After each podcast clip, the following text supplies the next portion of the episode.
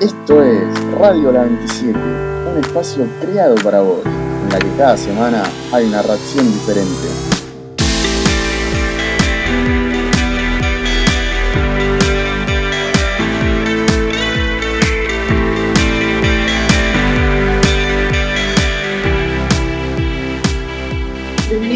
Sean todos este capítulo número 3 del podcast de la 27, donde venimos a charlar sobre redes sociales y plataformas de streaming y cómo consumimos contenido hoy en día, justamente plataformas de streaming Spotify. No estoy solo, Edu, ¿cómo andás? Bien, acá, la verdad, hoy un día medio raro, ¿viste?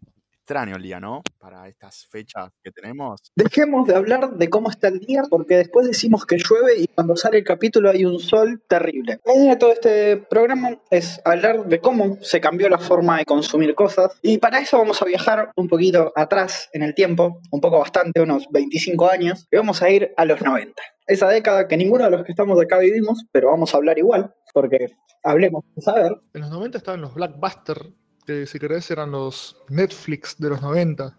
Ibas, alquilabas películas y después las tenías que devolver y si no te, te clavaban una multa. ¿Habrá gente que deba películas de Blockbuster todavía? Sí, ¿no? Debe haber gente que tenga una película que diga Blockbuster. Que deba. Yo tengo, yo tengo todavía, que nunca devolví, de Terminator. No, Eva, ¿cómo que? ¿Nunca devolviste? ¿Te gustó mucho la película o colgaste? Eh, colgamos, colgamos. Bueno, ¿y ustedes cómo, cómo vivían eso de ir a ver o elegir ver una peli más allá del cine, ¿no? Porque sin contar el caso de, che, vamos al cine a ver Ah. la nueva que está saliendo, tipo, ¿cómo era esa experiencia? Mira, yo a mi parte cuando era más chico, tenía 5 años, 6, 4, esa época, alquilaba películas en Blockbuster, me acuerdo. Me acuerdo de ir al lugar y alquilar. Y después, me acuerdo que cuando iba a los chinos, en los chinos no sé si se acuerdan ustedes, pero había un chabón vendiendo películas casi siempre. O por lo menos en los de mi casa, me acuerdo que estaban 10 pesos, creo. Después fueron aumentando y cuando llegaron a 100 pesos cada película, ya el chabón desapareció. No sé qué onda. Pero bueno. Aumentó el precio del DVD. Claro. Pero nada, eso, eso estaba bueno. A mí me gustaba, me gustaba mucho más que ir a alquilar películas porque no había que devolverlas. Tipo, la comprabas a 10 pesos y no la devolvías nunca. Por ahí igual la, la usabas una vez y se te rompía. Ya está, pero bueno. Hay dos personas que no presentaron. Lucía, ¿cómo estás? Guada, ¿cómo estás? A mí tampoco, pero yo nos, nos autopresento a quienes no nos presentaron. Buenas, hola Evi. ¿Cómo están? Yo creo que em, yo tenía eh, con mi familia íbamos, o sea, o íbamos a comprar al videoclub, que siempre me elegía la misma película, o íbamos al tipo de Carrefour, sí, siempre, al supermercado y había también un señor que vendía y pasaba lo mismo que nos pasaba a todos, estaba grabando, o sea, grababa la película ahí en el cine y pasaban todas las personas, escuchaba a los niñitos gritando. ¿Vos, Eva, cómo era tu experiencia? Yo antes vivía en San Martín y una vez cada dos semanas, una vez por mes más o menos, íbamos a una feria gigante en medio de Ruta 8. Llamado me que comprábamos de a 20 DVDs y esa noche hacíamos maratón, sacábamos dos, tres películas y teníamos para tirar manteca al techo de todas las películas que teníamos. Era. me de risa. De tantas veces que compramos un montonazo de películas, yo en el altillo que tengo en mi casa tengo cajas y cajas llenas de DVDs viejos, algunos podridos, algunos hechos miércoles. La verdad que puedo agarrar y tirar, hacer cualquier cosa. ¿Saben que yo no debo tener, tipo, debo tener 3, 4 DVDs nada más? Porque alquilábamos mucho y en mi casa nunca fuimos mucho de, ver películas. De hecho, el primer DVD que tuvimos lo tuvimos como en 2010, 2011, cuando ya casi estaba terminando lo de ver películas. Y con mi papá al revés, tipo, mi viejo siempre fue muy avesado con muchas cosas y metió uTorrent y a bajar películas a, a mansalva, tipo uTorrent Cuevana. Ares, Ares. Bueno, chicos, no sé si a ustedes les pasó, o a algunos amigos, de descargarse alguna peli por Ares y terminó siendo una película porno. Y era una peli infantil. Bueno, por suerte, hoy en día existen todas estas plataformas de, streaming, que ya habíamos nombrado esta palabra, como Netflix, eh, YouTube, técnicamente creo que cuenta, eh, Flow, Amazon Prime, Hulu, que creo que acá Argentina no llega, igual que Disney Plus, que bueno, nos ayudan un poco a, a combatir estas cosas que nos pasaban de, de películas que no eran lo que deciden ser, eh, que con el catálogo que vos tocas una y es justamente la que vos elegiste, después te puede gustar o no, eso es otra cosa. ¿Ustedes cómo, cómo se llevan con esto? Tipo, ¿cuánto, ¿Cuánto lo usan? No les voy a preguntar si lo usan porque todos lo usamos, pero ¿cuánto consumen diariamente de Netflix y esas cosas? Nada. ¿Qué? Dijo Odio nada. Netflix. en Mi alma. Está re bueno. Vos sos un vicio, ya lo sabemos. Como todo lo que nos contás, te recebas. Pero, Edu, ¿vos dijiste nada? Dije nada, chabón. Exacto. ¿Cómo nada? Explica, explica. Dije nada. Justifica tu respuesta. Hace dos semanas no, no veo nada. Dos, tres semanas. No, no me gusta, boludo. Lo odio. Quiero. Pero ¿por qué no te gusta nada? Netflix, ¿y qué haces de tu vida? No, no tengo porque. Contanos. No me gustan las series Netflix, tipo, antes me. Antes cuando al principio salió y estuvieron los primeros años, estaba recopado, me gustaba, pero ahora que me empiezo a meter, tipo, hacen toda serie ellos de Netflix. Sí. Todos son producciones de Netflix y hay cosas que no me terminan de gustar. Y nada, yo estoy esperando a que salga Disney Plus, así, nada, me mando con eso. Eso sí me va a gustar. Justo, justo eso también eh, lo pensaba charlar un poquito más adelante, pero bueno, ya me diste pie para que empiece ahora. Como Netflix fue mutando mucho su catálogo a lo largo de los años, porque cada vez Amazon, que antes no existía, ahora metió su propia plataforma, Disney, que antes estaba mucha parte de su contenido en Netflix. Si bien nunca estuvo todo, todo el contenido, había bastante en Netflix. Dijo, che, yo me abro la mía. HBO Max, que me había olvidado de nombrarla, dijo, che, yo me abro la mía. Y lo de HBO nunca estuvo en Netflix. Es, si querés verlo de HBO, paga HBO. Em, entonces, como Netflix tuvo que ir transformando su catálogo y haciendo cada vez más producciones suyas o comprando otras producciones y poniéndole su sello, pero bueno, es un tema aparte, para ir rellenando los huecos que le iban quedando. Pues se te va todo Disney, se te va todo Warner Brothers, se te va Fox, se te va HBO y cuando te querés acordar ya no quedan tantas, tantas cosas como parecían en un principio. queda nada. Netflix para mí fue el que organizó. Fue algo así como un Pablo Escobar de la droga, ¿vieron? Que organizó toda la droga. Bueno, algo así como. Pero Netflix. No sé si me, me explico bien. Metáfora extraña. Fue como el, el primero. Desde Netflix empezaron a como ver, no, Netflix está desde, no sé, 2011, pero en Argentina no sé desde cuándo está. 2012. Desde que se sacó esa plataforma, muchos se empezaron a dar cuenta que esto la verdad que es algo muy importante para la gente porque es mucho más fácil que poner un CD, no sé qué cosa, y vos abrís la aplicación o lo prendés en la compu o en la tele, que ya en la tele viene, y elegís la película que vos querés. Entonces, desde que Netflix salió, como dice Santi, todas las que nombró, estas grandes empresas como Disney vieron una oportunidad para sacar Sí, su sí. propio así tema y poder darle a la gente como una manera diferente de ver películas. No sé si ustedes lo ven de la misma manera. Claro, en parte fue un monopolio porque se adelantó. El primero en sacarlo, no es que es un. Para mí es mucho más mono- monopolio lo que está haciendo Disney. Como, che, ¿qué empresa tiene mucho nombre, tiene muy buenos productos, pero está funcionando mal y están perdiendo guita por todos lados? Fox, la compro. Marvel está al borde de la quiebra. eh, no, sacan una buena, la compro. National Geographic, Star Wars, es tipo, ¿qué está funcionando mal, pero tiene mucho nombre y mucha base de usuarios? lo compro. Eso me parece mucho más monopolio que lo que hizo Netflix en su momento, pero bueno. Al principio Netflix lo que hacía era traer era traer cosas que acá no estaban, que existían en otros lugares, las plataformas tipo en lo personal amo las plataformas de streaming, cuando sea grande voy a casarme con ellas y existen hace un montón de tiempo, pero no llegaban acá. Por ejemplo, Amazon, Disney Plus, ya existen, ya funcionan. Si uno se, se truchea una VPN de Estados Unidos, puede contratar un usuario de Disney Plus.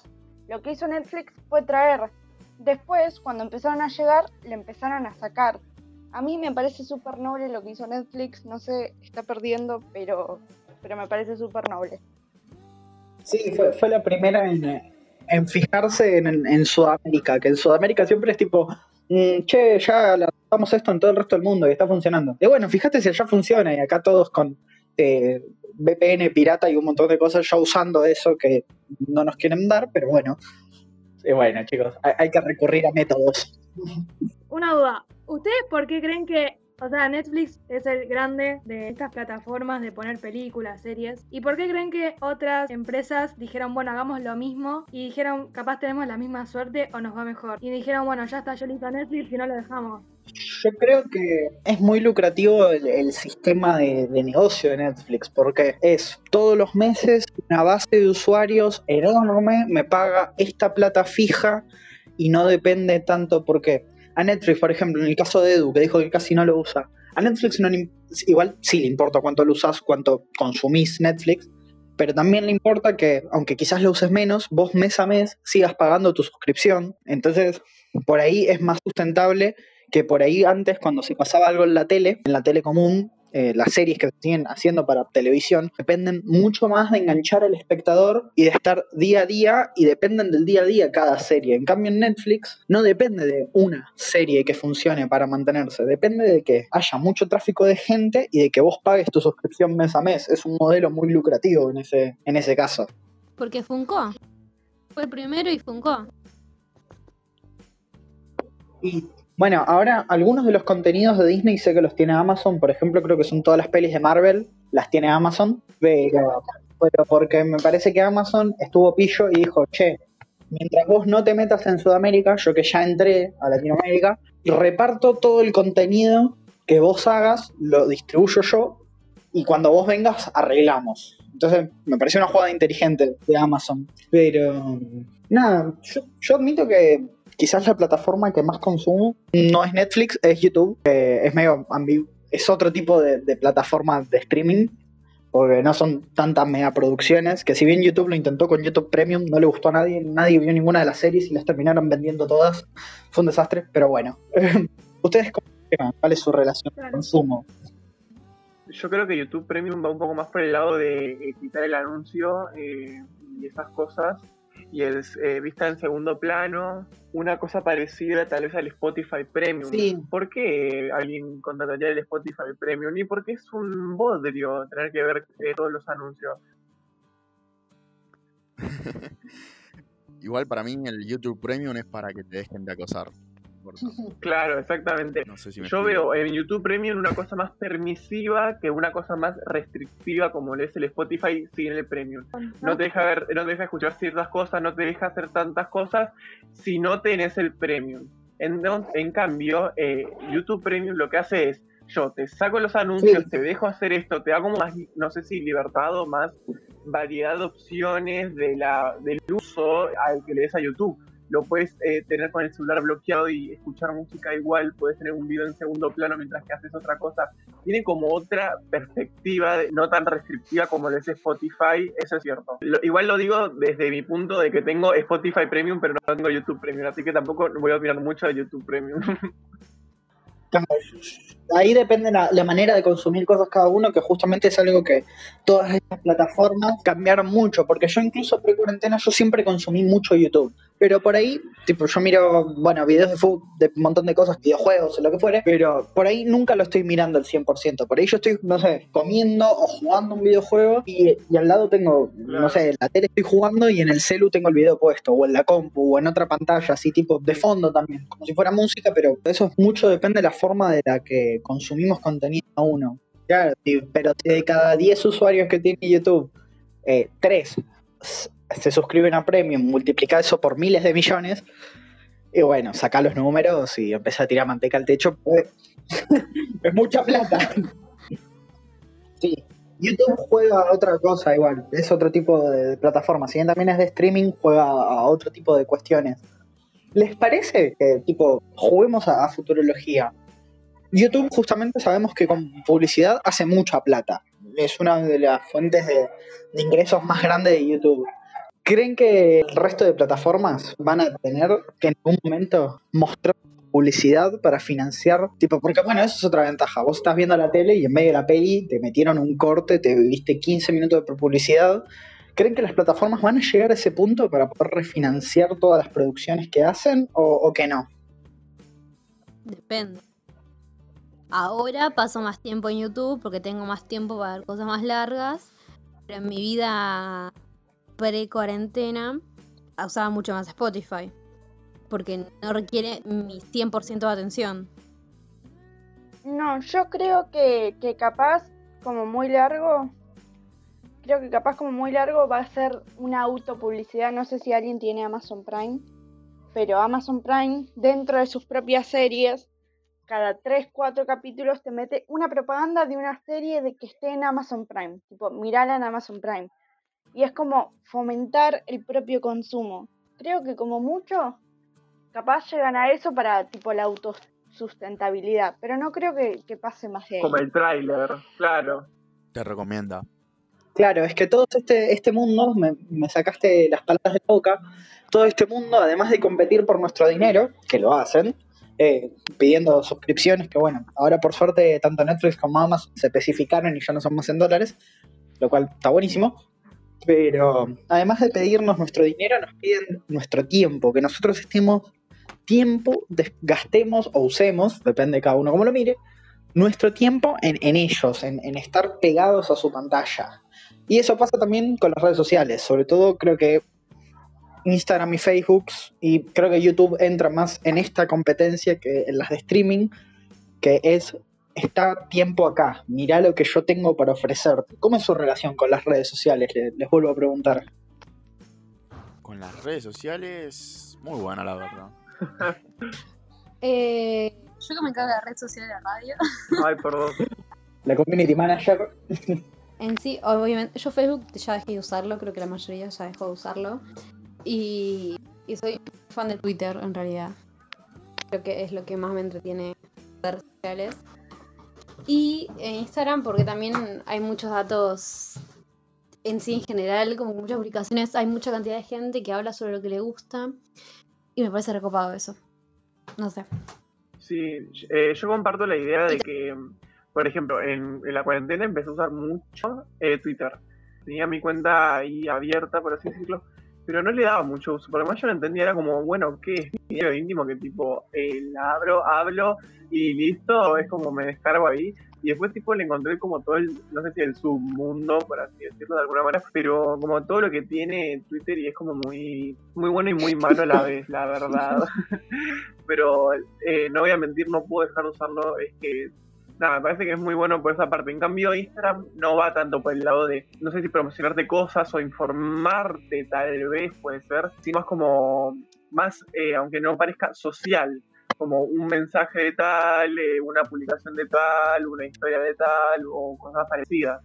Bueno, pero si te fijas, Sí. Instagram es la que más publicidad tiene. Porque cada tres o cuatro historias hay una historia que es de una publicidad. Que vos la, la deslizás, pero ya la estás viendo. y- Bueno, también podemos hablar del monopolio que quiere hacer Facebook con todas las redes sociales. Hizo Facebook, porque Está haciendo. Facebook fue tipo. eh, compró Instagram y WhatsApp. Dudo que la compren a Twitter. no, porque aparte, Twitter, Twitter es la única que cuando todo el resto no funciona, eh, eh, sigue ahí funcionando. Y, y vienen todos tipo. Completamente, sí. Todos vamos a descargarnos nuestra ira a Twitter cuando algo no funciona. Bueno, y lo que también sería bueno hablar es de esta necesidad que tienen muchas personas de siempre, a todo momento, subir todo, absolutamente todo lo que hacen. Tipo, hoy me comí unos fideos con manteca que estaban buenísimos. Yo creo que siempre hubo como socialmente, siempre hay como morbo, tipo, siempre querés saber. Antes eran las revistas de, paparazzi y ese tipo de cosas, tipo, no, descubrieron a Zac Efron en la esquina con tal actriz, no, mirá, no te pierdas esto. Claro, y ahora como que es tan público y están todos tan sobreexpuestos que ya lo, en vez de que lo que gane plata otro, genere repercusión otro con las acciones, ya como que la gente, lo- los famosos influencers y este tipo de gente, ya es como que en vez de que otro genere ingresos y clics y flujo de, en, en mis perfiles o en mis páginas, me las genero yo mismo, comparto todo el tiempo lo que estoy haciendo y, así lucro, vamos, no sé, así lo, veo yo por lo menos en perfiles de gente grande, ¿no? No te digo Juancito del barrio que sube que se compró dos chocolates y bueno, te da igual, jaja, qué bien y pasa largo, pero bueno. Claro, no, no, para mí va más por un lado de, de que la gente chuma, la gente chuma y le gusta saber la vida de los demás. Señor, compres una vida en vez de ver lo que hace el otro. Y por algo el influencer o la gente que trabaja en redes tiene canjes y tiene esas promociones, porque la gente ve y no sé si es influenciada por lo que hace, sino básicamente los canjes no servirían de nada, porque si toda la gente, no sé, entromet, no sé si entrometerse, sino eh, se interesara, mejor esa es la palabra más se interesara por lo que hace el otro, no, no, no habría negocio de canje, ¿entendés? Entonces, eh, una persona ve que, ay, mira, él eh, compró una remera de fulanito, a ver qué tal su página de Instagram, así funciona el canje, básicamente. Pero también qué loco que es que nosotros, o sea, bueno, pasaba antes con la tele, ahora nos pasa con Instagram, que bueno, que se creó, o YouTube, que se creó como que nuevos trabajos, por así decirlo, de que, nada, a través de las redes sociales, a través de tu celular o de las plataformas. Porque, bueno, ¿cuántos youtubers hay y cuántas personas hay que 100% se dedican a eso? ¿No? Sí, cambió totalmente el paradigma de cómo se comunican las cosas y de cómo nosotros las consumimos, porque pasamos de estar en la tele, que si bien hay una oferta de canales grande, entre comillas, es siempre ver lo mismo y no poder elegir tanto que ver, porque sí, vos podés cambiar de canal, pero siempre hay grupos de canales muy grandes, por ejemplo, no sé, todos los de HBO son ocho canales diferentes, pero son todos de la misma cadena y es más o menos el mismo contenido, o, Fox, o lo que fuere, no sé, grupo Clarín, qué sé yo, pero son todos más o menos los canales iguales. Bien cambian las caras, son todos iguales, a nosotros poder elegir totalmente qué vemos y qué no. A decir, este canal no me gusta, chau, lo dejo de seguir y no lo vi nunca más. Y en Twitter vas y decís la verdad de que estás harto de, de la vida y, y que no te gustó los videos que te clavaste hoy. Sí, también estamos llegando a los niveles de, de toxicidad de muchas de estas cosas, ¿no? Porque Instagram suele ser mucho más color de rosas, entre comillas, pero igual, si buscas, como en Instagram, tipo, vos ves todo, con, como decía Seba, con filtros súper de colores, to- todos estamos todos bien, pum para arriba, pero sin embargo, si buscas, siempre, lamentablemente, siempre hay gente que va a, insultar, a atacar a una persona que sube algo y le insultas, y es tipo, capo, ¿qué ganás con eso?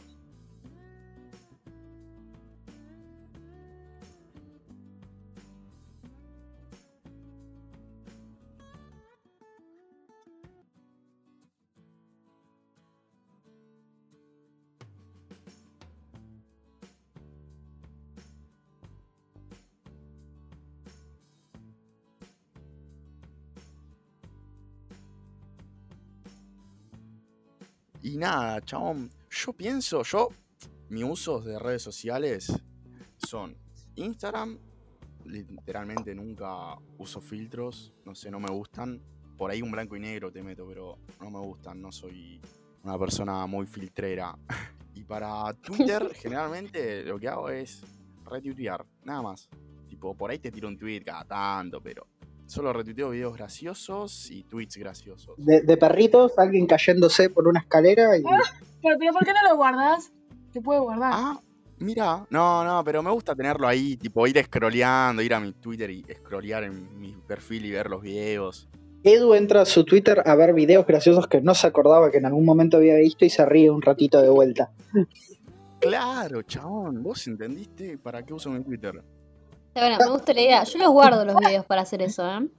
Tengo, o sea, los cinco videos que tengo en Twitter guardados son de risa para en mis malos momentos. Acá tengo un perro bailando, estoy viendo un perrito bailando, literal, ¿eh? ahora lo mando al grupo así se ríen todos. ¿No les pasa tanto con el guardado de Instagram como con el de Twitter que guardan una publicación y dicen, sí, listo, me la guardo, total, después cuando la quiera ver la veo, y nunca se acuerdan que las guardan y nunca entran a la carpeta de guardados y nunca ven nada de lo que tienen guardado, solo soy yo el único volado. No me pasa. Los separo en carpetas más chicas y ahí siempre tengo la mano. Ok, listo, soy yo, está bien. Quise, quise ver si era un... Quise extender mi problema a todos y resulta ser el desastre. Qué bien. Ahí acabo de mandar un perrito bailando a nuestro grupo, Bueno. chicos, si quieren Y en reírse. Twitter, además de, de- del uso de Edu para ver videos de perritos bailando y cosas por el estilo, y de, del uso irónico que le damos un poco todos, también hay gente con creatividad y gente de la comunidad del 27 con creatividad, y se usó para hacer un mundial o un torneo de profesores, el cual ganó Pintos, si no me acuerdo mal, me, me soplan por cucaracha quién ganó, ganó Pintos. Ganó Pintos. Bien. ¿Qué piensan ustedes de ese polémico resultado de la final Pintos-Mujerli? Yo era de la hinchada Pico, no sé si alguien me comparte, Pico. Una grande, Carmen. La verdad, Se jubiló este año, Carmencita. Sí, ¿cómo la extraño? Fue triste. ¿Se imaginan que Carmen nos está escuchando y yo diciéndole Carmencita? Terrible. Hola, Carmencita. sí, sí, mi mi tía que veo una vez por año. no. Pico la verdad, muy triste, se fue en primera ronda. Igual me hubiera gustado mucho que llegue un poco más adelante Tagliaferri, que yo lo banco muchísimo, y De Piero, que también los, los También, adoro mucho a los dos, son, están en mi corazón. Y me hubiera gustado mucho que avancen más, o Santoro, pero estaba Santoro de Piero, esa, esa, esa sí fue. Oh, oh, Terrible. oh. A mí me hubiera gustado, probablemente, en, como dice ella, unpopular opinion, como dicen en Twitter. Yo, quiero que, yo quería que hubiera llegado más lejos de Palma, pero bueno. Uh, sí. De Palma también. A la depa la amo con todo mi ser. ya, ya que están con- todos conflictuados con estos resultados y hay mucha polémica acá, ¿por qué no armamos nuestro propio torneo de profesores de la 27? Damn, you're a genius. Vaya, torneo de profesores Sí. by Radio la 27. Nominen a sus profesores en nuestra última publicación en Instagram de este programa, así que pongan abajo qué profesores quieren que, que participen. Y como nosotros manejamos el torneo, y yo sé que nos va a escuchar esto, Maltese no puede ganar, ¿no? O sea, todo, todo, todo de acuerdo que Maltese no gana. Si hacemos octavos, Maltés empieza en 16 avos. Claro. Pero chicos, que no sea un torneo así por favoritismo. Que sea quién sabe más. Claro. Preguntas. Y ya fue, los traemos acá a competir. Solo vamos a poner los profesores que fueron votados o que fueron nombrados. Uh, estaría bueno. Que también es muy subjetivo eso. Por eso es una forma de decir, guada. Claro, les pones un par de preguntas de dale. un test así con los... No Con te los voy a decir que un estúpido porque no sepas en qué año asumió el rey Fernando VII, boludo. Eh, ¿Existe un rey Fernando VII? Esto no debe saber ni de Piero que es por la historia. Eso. Sí, Sí, yo. Fernando Claro, creo que el VII, último. Fernando fue el existe de Fernando VII. Sí, Fernando VII fue el rey de España durante la colonia. Fue el que secuestró a Napoleón. tan estúpida no soy. Ah, Bueno, y con ese total estúpido es Sumar mi favoritismo. Ah, pero que va a ¿quién ser más asumió difícil el que cuando Por favor, hablamos de inteligencia. Che, che, paren, saludos. Muchas gracias a todos por escucharnos. Próximamente más novedades del torneo de profesores. Muchísimas gracias a todos. Nos vemos la próxima. Chau, chau, chau, chau, chau, chau. Ahora sí. Chao. Chau, chau, nos vemos.